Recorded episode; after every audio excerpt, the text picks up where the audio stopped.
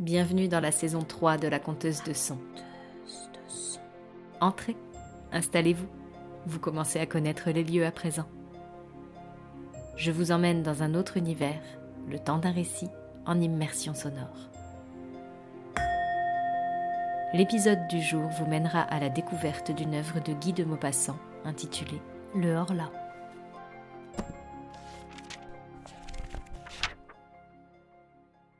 Le docteur Marande, le plus illustre et le plus éminent des aliénistes, avait prié trois de ses confrères et quatre savants, s'occupant de sciences naturelles, de venir passer une heure chez lui, dans la maison de santé qu'il dirigeait, pour leur montrer un de ses malades. Aussitôt que ses amis furent réunis, il leur dit Je vais vous soumettre le cas le plus bizarre et le plus inquiétant que j'ai jamais rencontré. D'ailleurs, je n'ai rien à vous dire de mon client. Il parlera lui-même. Le docteur alors sonna. Un domestique fit entrer un homme. Il était fort maigre, d'une maigreur de cadavre comme sont maigres certains fous que ronge une pensée, car la pensée malade dévore la chair du corps plus que la fièvre ou la phtisie. Ayant salué et s'étant assis, il dit Messieurs, je sais pourquoi on vous a réunis ici, et je suis prêt à vous raconter mon histoire, comme m'en a prié mon ami, le docteur Marande. Pendant longtemps, il m'a cru fou. Aujourd'hui, il doute. Dans quelque temps, vous saurez tous que j'ai l'esprit aussi sain, aussi lucide, aussi clairvoyant que les vôtres. Malheureusement pour moi, et pour vous, et pour l'humanité tout entière. Mais je veux commencer par les faits eux-mêmes, par les faits tout simples. Les voici. J'ai quarante-deux ans. Je ne suis pas marié, ma fortune est suffisante pour vivre avec un certain luxe donc j'habitais une propriété sur les bords de la Seine, à Biessard, auprès de Rouen. J'aime la chasse et la pêche. Or, j'avais derrière moi, au-dessus des grands rochers qui dominaient ma maison, une des plus belles forêts de France, celle de Roumard, et devant moi, un des plus beaux fleuves du monde. Ma demeure est vaste, peinte en blanc à l'extérieur, jolie, ancienne, au milieu d'un grand jardin planté d'arbres magnifiques et qui monte jusqu'à la forêt en escaladant les énormes rochers dont je vous parlais tout à l'heure. Mon personnel se compose, ou plutôt se composait, d'un cocher, un jardinier, un valet de chambre, une cuisinière et une lingère qui était en même temps une espèce de femme de charge. Tout ce monde habitait chez moi depuis dix à seize ans, me connaissait, connaissait ma demeure, le pays, tout l'entourage de ma vie. C'étaient de bons et tranquilles serviteurs. Cela importe pour ce que je vais dire. J'ajoute que la Seine qui longe mon jardin est navigable jusqu'à Rouen, comme vous le savez sans doute, et que je voyais passer chaque jour de grands navires, soit à voile, soit à vapeur, venant de tous les coins du monde. Donc, il y a eu un an à l'automne dernier, je fus pris tout à coup de malaise bizarre et inexplicable. Ce fut d'abord une sorte d'inquiétude nerveuse qui me tenait en éveil des nuits entières, une telle surexcitation que le moindre bruit me faisait tressaillir. Mon humeur s'aigrit, j'avais des colères subites inexplicables. J'appelai un médecin qui m'ordonna du bromure de potassium et des douches. Je me fis donc doucher matin et soir et je me mis à boire du bromure. Bientôt, en effet, je recommençai à dormir, mais d'un sommeil plus affreux que l'insomnie. À peine couché, je fermais les yeux et je m'anéantissais. Oui, je tombais dans le néant, dans un néant absolu, dans une mort de l'être entier dont j'étais tiré brusquement, horriblement, par l'épouvantable sensation d'un poids écrasant sur ma poitrine, et d'une bouche qui mangeait ma vie sur ma bouche. Ah, ces secousses-là. Je ne sais rien de plus épouvantable. Figurez-vous un homme qui dort, qu'on assassine, et qui se réveille avec un couteau dans la gorge, et qui râle couvert de sang, et qui ne peut plus respirer, et qui va mourir, et qui ne comprend pas. Voilà. Je maigrissais d'une façon inquiétante, continue. Et je m'aperçus soudain que mon cocher, qui était fort gros, commençait à maigrir comme moi. Je lui demandai enfin Qu'avez-vous donc, Jean? Vous êtes malade? Il répondit je crois bien que j'ai gagné la même maladie que monsieur. C'est mes nuits qui perdent mes jours.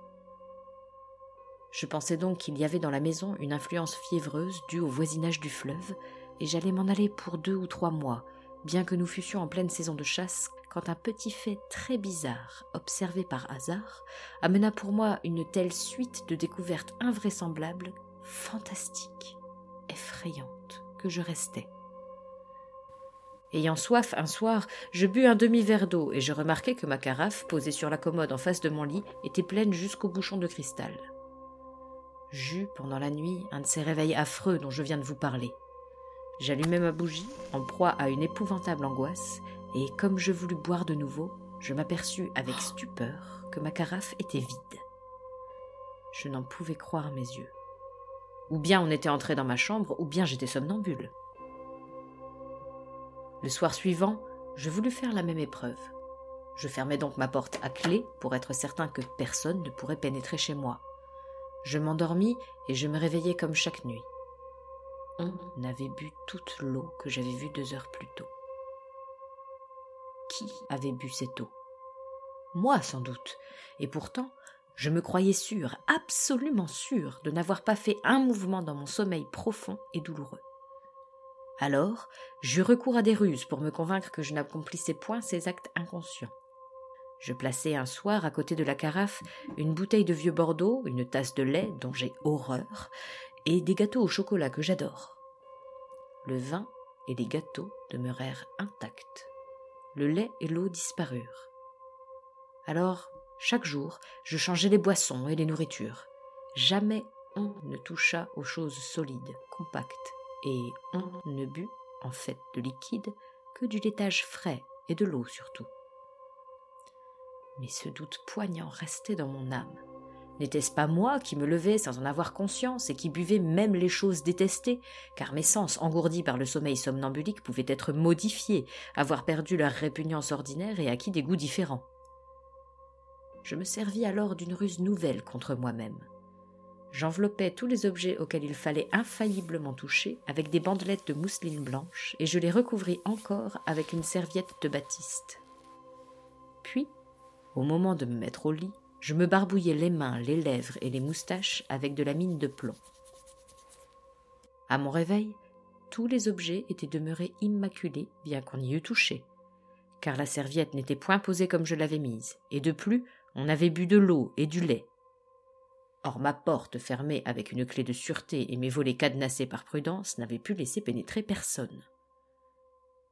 Alors, je me posais cette redoutable question.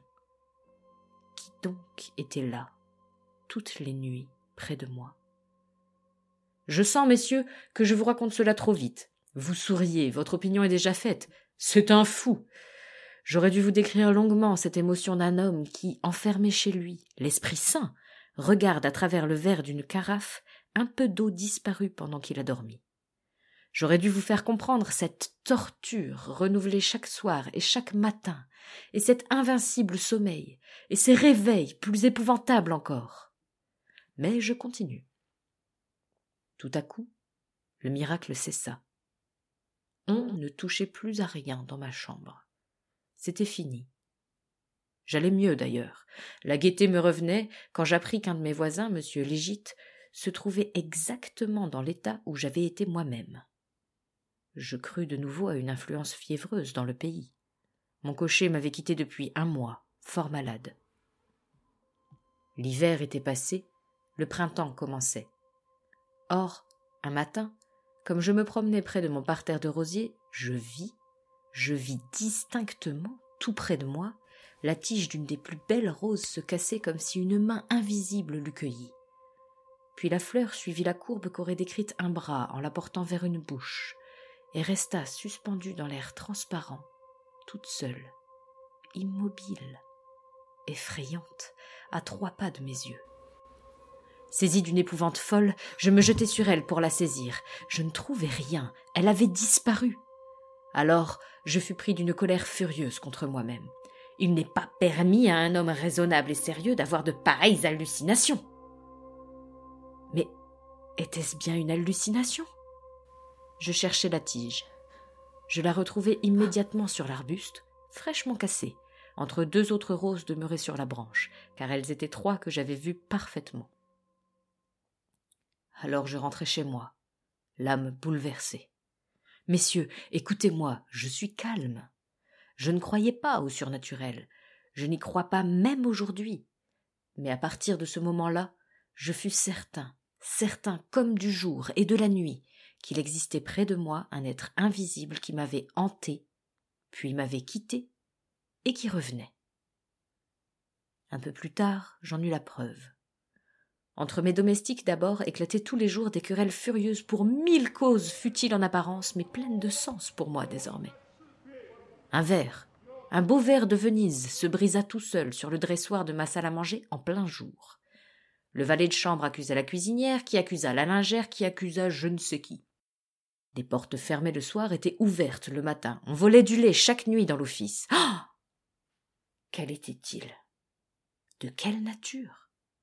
Une curiosité énervée, mêlée de colère et d'épouvante, me tenait jour et nuit dans un état d'extrême agitation. Mais la maison redevint calme, encore une fois. Et je croyais de nouveau à des rêves, quand se passa la chose suivante. C'était le 20 juillet, à neuf heures du soir. Il faisait fort chaud, j'avais laissé ma fenêtre toute grande, ma lampe allumée sur ma table éclairant un volume de Musset ouvert à la nuit de mai, et je m'étais étendu dans un grand fauteuil où je m'endormis. Or, ayant dormi environ quarante minutes, je rouvris les yeux sans faire un mouvement, réveillé par je ne sais quelle émotion confuse et bizarre. Je ne vis rien d'abord, puis tout à coup il me sembla qu'une page du livre venait de se tourner toute seule. Aucun souffle d'air n'était entré par la fenêtre. Je fus surpris et j'attendis. Au bout de quatre minutes environ, je vis. Je vis, oui, je vis, messieurs, de mes yeux, une autre page se soulever et se rabattre sur la précédente, comme si un doigt l'eût feuilleté. Mon fauteuil semblait vide, mais je compris qu'il était là, lui. Je traversai ma chambre d'un bond pour le prendre, pour le toucher, pour le saisir si cela se pouvait. Mais mon siège, avant que je l'eusse atteint, se renversa comme si on eût fui devant moi. Ma lampe aussi tomba et s'éteignit, le verre brisé. Et ma fenêtre brusquement poussée comme si un malfaiteur l'eût saisie en se sauvant à la frapper sur son arrêt. Ah je me jetai sur la sonnette et j'appelai. Quand mon valet de chambre parut, je lui dis J'ai tout renversé, tout brisé. Donnez-moi de la lumière. Je ne dormis plus cette nuit-là. Et cependant, j'avais pu encore être le jouet d'une illusion. Au réveil, les sens demeurent troubles. N'était-ce pas moi qui avais jeté bas mon fauteuil et ma lumière en me précipitant comme un fou? Non, ce n'était pas moi. Je le savais, à n'en point douter une seconde. Et cependant, je voulais le croire. Attendez. L'être. Comment le nommerai-je L'invisible. Non, cela ne suffit pas. Je l'ai baptisé le Horla. Pourquoi? Je ne sais point. Donc, le Horla ne me quittait plus guère.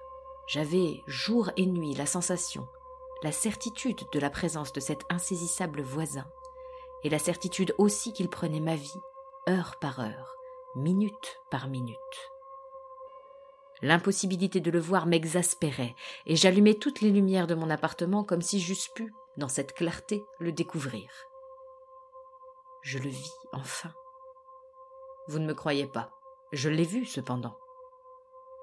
J'étais assis devant un livre quelconque, ne lisant pas, mais guettant, avec tous mes organes surexcités, guettant celui que je sentais près de moi.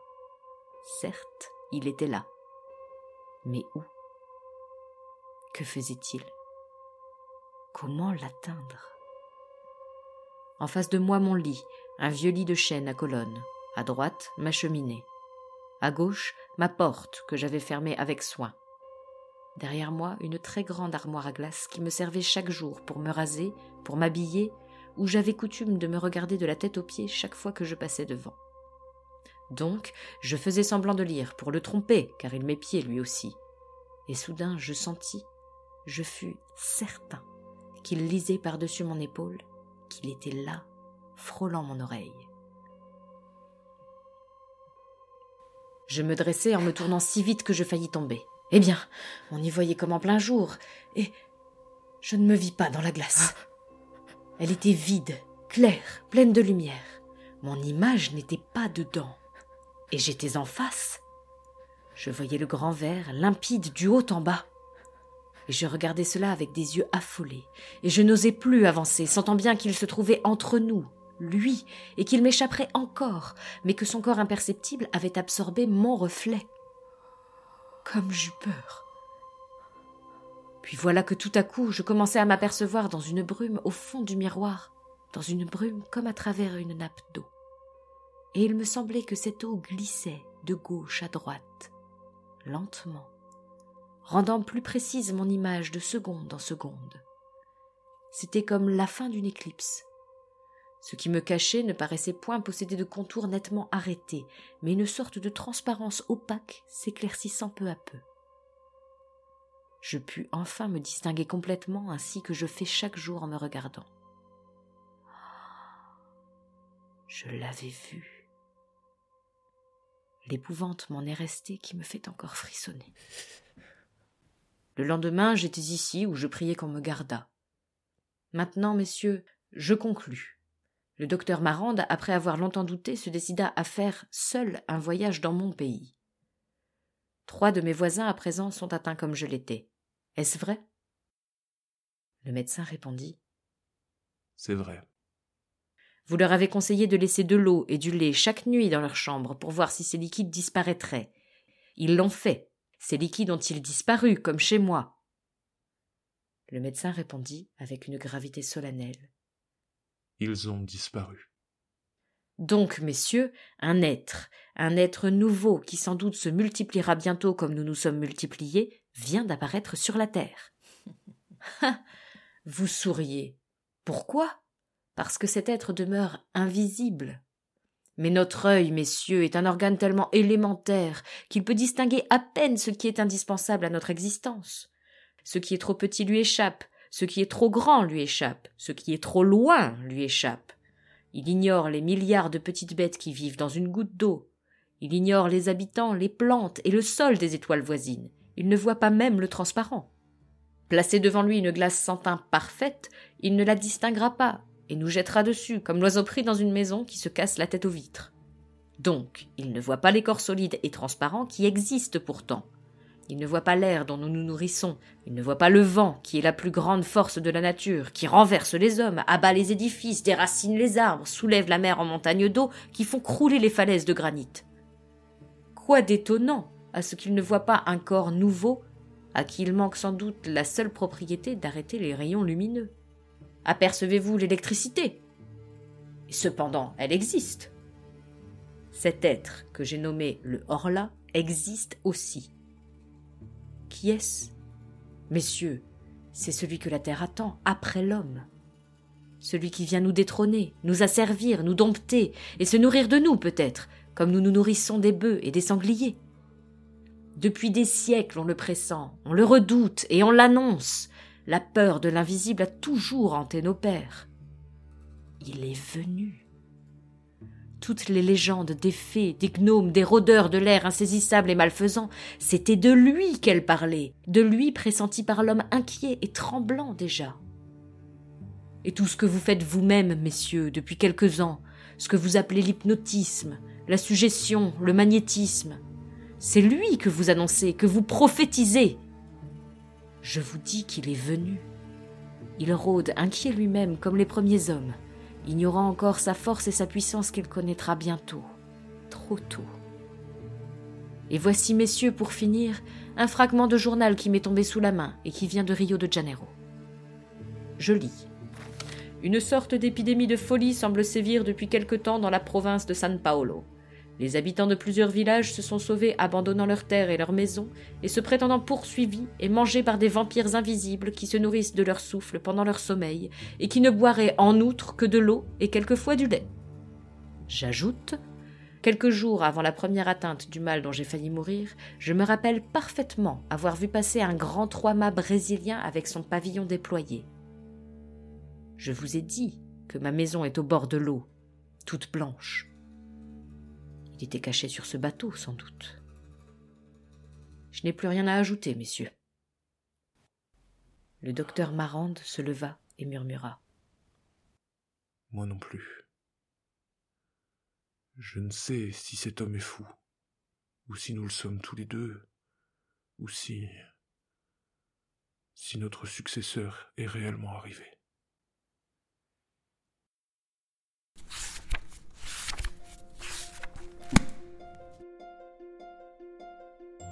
J'espère que cette excursion sonore vous a plu. Vous souhaitez échanger à propos de l'épisode du jour? Retrouvez-moi sur mon compte Instagram, at some sprinkle of hope, le lien est dans la description, ou avec le hashtag la conteuse de son. Je vous donne rendez-vous dans deux semaines, le vendredi, pour une immersion dans une autre histoire. Et n'oubliez pas, je compte pour vous et je compte sur vous.